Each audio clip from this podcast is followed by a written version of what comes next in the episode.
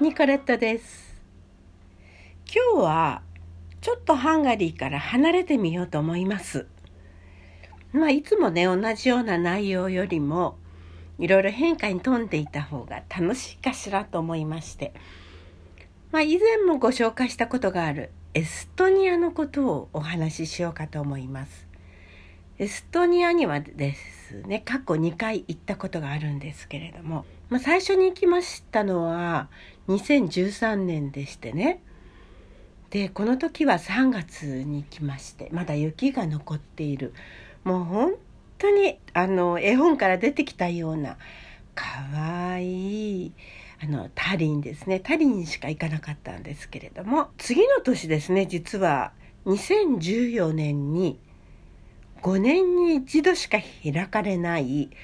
歌と踊りの祭典があったんですね。ですけどねちょっとね2年続けてエストニアに行くには無理かなと思って諦めて2019年おととしですねその歌と踊りの祭典に合わせて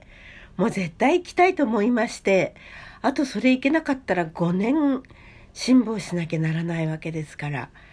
もうその時しかないと思いまして1回目にご一緒した方をお誘いしてであとあの2人ほどねあのプラスしてそれで行ったんですけどねあと3人か。ですから全部で1234566人でねエストニアに行ってきたんですよ。初めて参加した歌と踊りの祭典です。まあ、なぜエストニアに興味を持ったかというお話は以前しましたけれどももともとは、まあ、ハンガリーがあの発端ですけれどもフィン・ウゴル語系の民族をちょっとルーツをたどりたいと思いましてでフィンランドとエストニアに興味を持っているわけです。え私が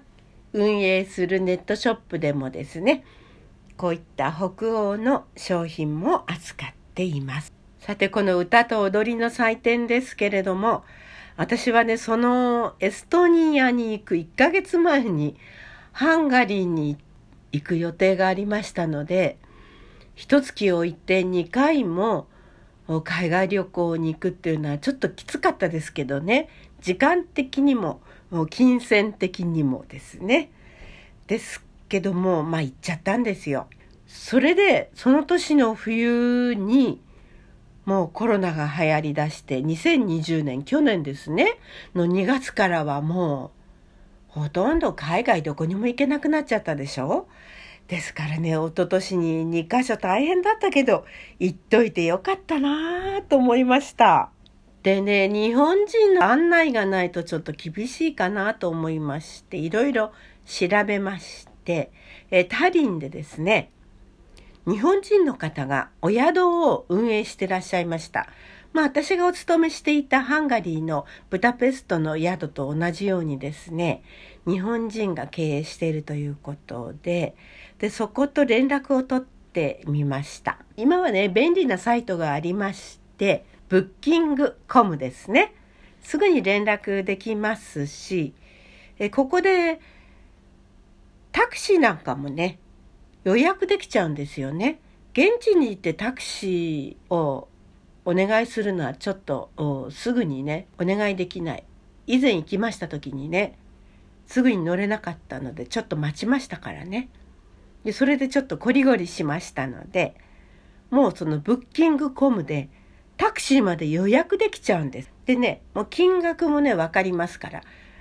駅からここまでっていうことでねもう計算してもらえるのでもうお金も払ってしまえるんですね。クレジットカードで。便利な世の中になりましたね。それでまずねちょっと ケチケチ旅行にしなきゃなりませんので。まあ他の方は知らないですよ。でも私の場合はケチケチ旅行でないと大変ですので。まあ思い切ってですね。あのハンガリーに行く時その年ですね。アイロフロートを利用してみたんです。私初めてなんですよ。敬遠する方もね、随分いらっしゃいますけれども。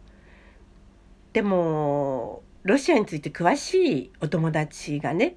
うーん、すごく良かったわよっていうんで、ハンガリーに行く時、えー、アイロフロートを利用して、まあ、あの、ロストパッケージとかありましたけれども、それ以外はね、問題なかったので、で、エストニア行きもアイロフロートにいたしました。モスクワ経由ですね。まあ何もなく無事にエストニアに着きまして。そして泊まりましたのは、あの、ずっと丘の上にいろいろ教会とか、あの古い町並みがありますよね。中世の面影を残しているね、えー、場所ですけれども、その丘のあの下の方にあります、ところですね。そこに日本人の方が経営されているお宿がありました。世界中からいろんな方がいらっしゃってました。まあ、ホテルではないのでね、どうかなとは思いましたけれども、そういうところの方が他の国々の方々と交流できるかしらと思って行きましたら、まあ、もうピンポンでしたね。すごい、あの、交流ができるんです。朝ね、えー、広いテーブルのところに集まって、命名がそれぞれね、朝ごはんを食べますけれども、いろんな国からいらっしゃってる方々とお話できますしね。で、お部屋はですね、女性用の部屋と男性用の部屋に分かれて、それであのシェアではなくってあの行った人私たちだけの部屋をお借りしました。まあ、部屋にねあのシャワールームなどもついていて男性の部屋は部屋にシャワーがなかったのかな。でもその代わりね割と綺麗なお部屋でしたね。共同のシャワーを使ってくださいということでした。女性の部屋はあのシャワールームがあったんですけれどもトイレもありまして。ですけどもね2段ベッドが2個ある。そういうお部屋でした。まあ1つずつですかね。1234女性4人でしたから。それと男性は2人。456そうですね。6人で行ったんですから。そんな感じだったんですよ。であの着きましたらねもうその日のうちにもう祭典が始まってたんだったかな。まだだったですかね。で次の日。まだ日本人の方が経営されてるんですけれども常駐してなくてですね。あのイタリア人とかチェコとそういうところから来ている留学生の方たちが、えお勤めしてるんですね。街についての詳しい情報がわからないわけですよ。私は日本人の方がやってるから、情報たくさんいただけると思ったのにね、えー、ところがね、全然そんなことなかったんですね。で、日本人の方がいらっしゃるのを待って、それからいろいろ情報をお聞きして、まあそんな感じで、えー、エストニア滞在が始まりました。他のお二人のお友達は、エストニアが2回目だったんですけれども、女性1人と男性2人ね、3人はですね、エストニアが初めてだったんです。タリンも初めて。ですから、他人観光もしないとね、申し訳ないなと思って、それも組みながら、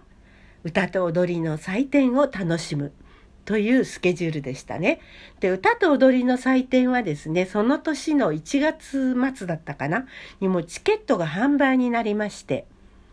それで最終日とその前の日のチケットはもう購入してありました。それから踊りの祭典のチケットも購入してありました。ただね、一番最後の日は、いいお席を購入したかったんですけれども、あの、いいお席が購入できなかったんですよ。でも、踊りのお席は良かったし、あと、2日前の同じ、あの、最終日じゃない、えー、祭典はですね、あの、前の方のお席でした。で、一緒に行ったご婦人がですね、前の年にね、ちょっと骨折されまして、で、行けるかどうかわからないっておっしゃってたんですよ。で、ギリギリまでね、悩んでらしたんですけれども、おいっ子さんをね、連れて行くということで、いろいろ手伝ってもらえるということでですね、で、一緒に行くということで実現したんです。それで、まあ観光はともかく、その、主の目的が歌と踊りの祭典ですので、まずね、踊りの祭典、えー、メインのホールというか野外劇場ではなくて、違うあのスタジアムでね野外で行われたんですけどねすごく天気が悪くてものすごく寒いんですよ。それでねまあ雨具とかねいろいろ持って行ったんですけれどもそれを全部着ても寒くて寒くて震えてですねもうそれでもねあのとっても楽しい祭典でねあんなの初めて見ました。続きはまた明日ニコレットでした。